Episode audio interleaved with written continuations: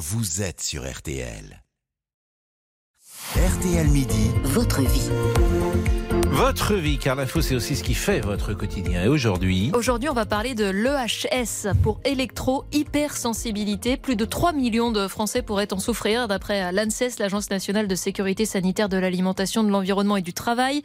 Alors que l'on voit fleurir dans la presse des articles pour se protéger euh, des ondes, on a voulu faire le point avec vous, Agathe Landais. Bonjour. Bonjour. D'abord, comment se caractérise cette électro-hypersensibilité Alors, les personnes hypersensibles disent qu'elles se sentent mal en présence d'objets qui émettent des ondes. L'ANSES a recensé une dizaine de symptômes. L'OMS, l'Organisation mondiale de la santé, elle parle de plus de 80 symptômes. Les plus fréquents cités sont les maux de tête, les nausées, des fourmillements dans les doigts, des problèmes de peau, mais aussi des effets sur l'humeur. Beaucoup d'électrosensibles disent qu'ils se sentent irritables, qu'ils ont du mal à dormir.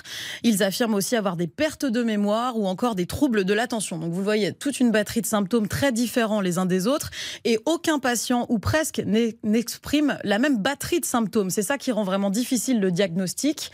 L'ANSES estime qu'environ 5% de la population française serait électrosensible, en tout cas se dit électrosensible, des femmes pour deux tiers des cas. Et qu'est-ce qui provoque ces symptômes? Ben, on l'a dit, c'est les ondes. Certaines personnes disent se sentir mal quand ils se trouvent à proximité de téléphones portables, ressentir quand ceux-ci sont connectés en 3G, en 4G.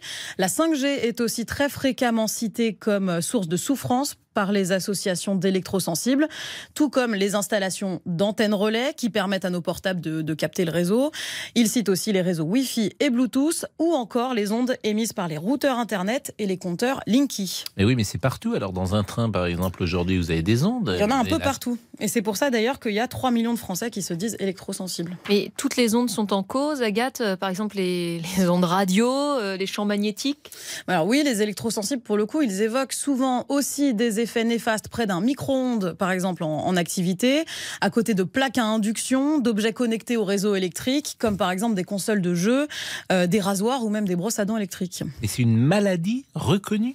Alors c'est là que le sujet, Pascal, devient un petit peu complexe. Officiellement, la France a reconnu en 2009 l'électrosensibilité comme une réelle pathologie. Donc c'est reconnu en France depuis 2009.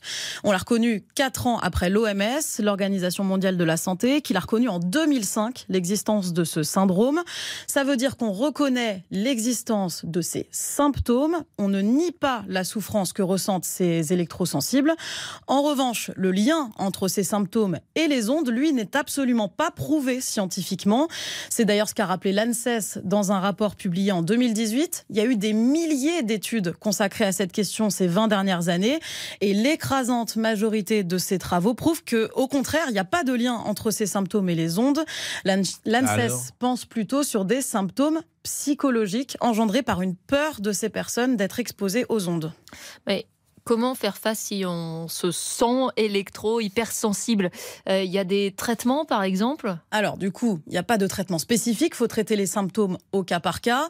L'ANSES recommande aux médecins d'être attentifs, en tout cas à ces patients, de mettre en place euh, des prises en charge adaptées, selon l'ANSES.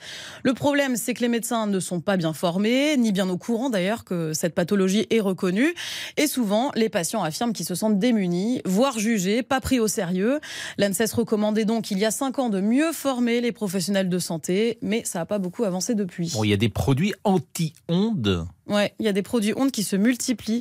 On les voit euh, fleurir un peu sur Internet. Je vais vous en donner euh, quelques exemples. Il y a des coques de téléphone qui disent filtrer, par exemple, les ondes 3G, 4G, etc. Des chapeaux pour se protéger le, le cerveau des Un chapeau ondes. Ouais, des chapeaux, des slips anti-ondes également. Ah, un slip Euh, et toutes sortes d'ustensiles aussi dans la maison. Il y a par exemple euh, des rideaux ou du papier peint pour filtrer les, Mm. les ondes qui proviendraient de l'extérieur des habitations. Ça sent l'arnaque ou pas? Mais c'est un business, ouais, c'est ce que j'allais vous dire. Moi, je retiens de ce que vous venez de nous dire que toutes les études qui ont été faites ne font aucun lien entre les symptômes et les ondes. Exactement. Et en fait, le problème, c'est que là, les entreprises ont un peu senti le bon filon pour tous ces objets Parce qu'on n'a pas vraiment de chiffres sur l'ampleur du marché anti-ondes, mais clairement, si on dit qu'il y a 3 millions de Français qui se disent électrosensibles, les entreprises, ils sentent le, bon plan, et donc c'est pour ça qu'on voit surgir euh, tous ces objets. Justement, sur ces, sur ces objets, l'Académie de médecine s'était prononcée en 2014, elle avait euh, réagi à, à, un conseil départemental qui avait autorisé une personne à se faire rembourser des dispositifs anti-ondes dans son habitation. Et l'Académie de médecine avait dit euh, que c'était clairement du charlatanisme et qu'il fallait pas du tout encourager ces dispositifs, qu'ils étaient inutiles. Donc on résume, les symptômes sont reconnus comme une euh, maladie, mais le lien de causalité entre les ondes et les symptômes, lui, n'est pas tout à fait encore euh, établi.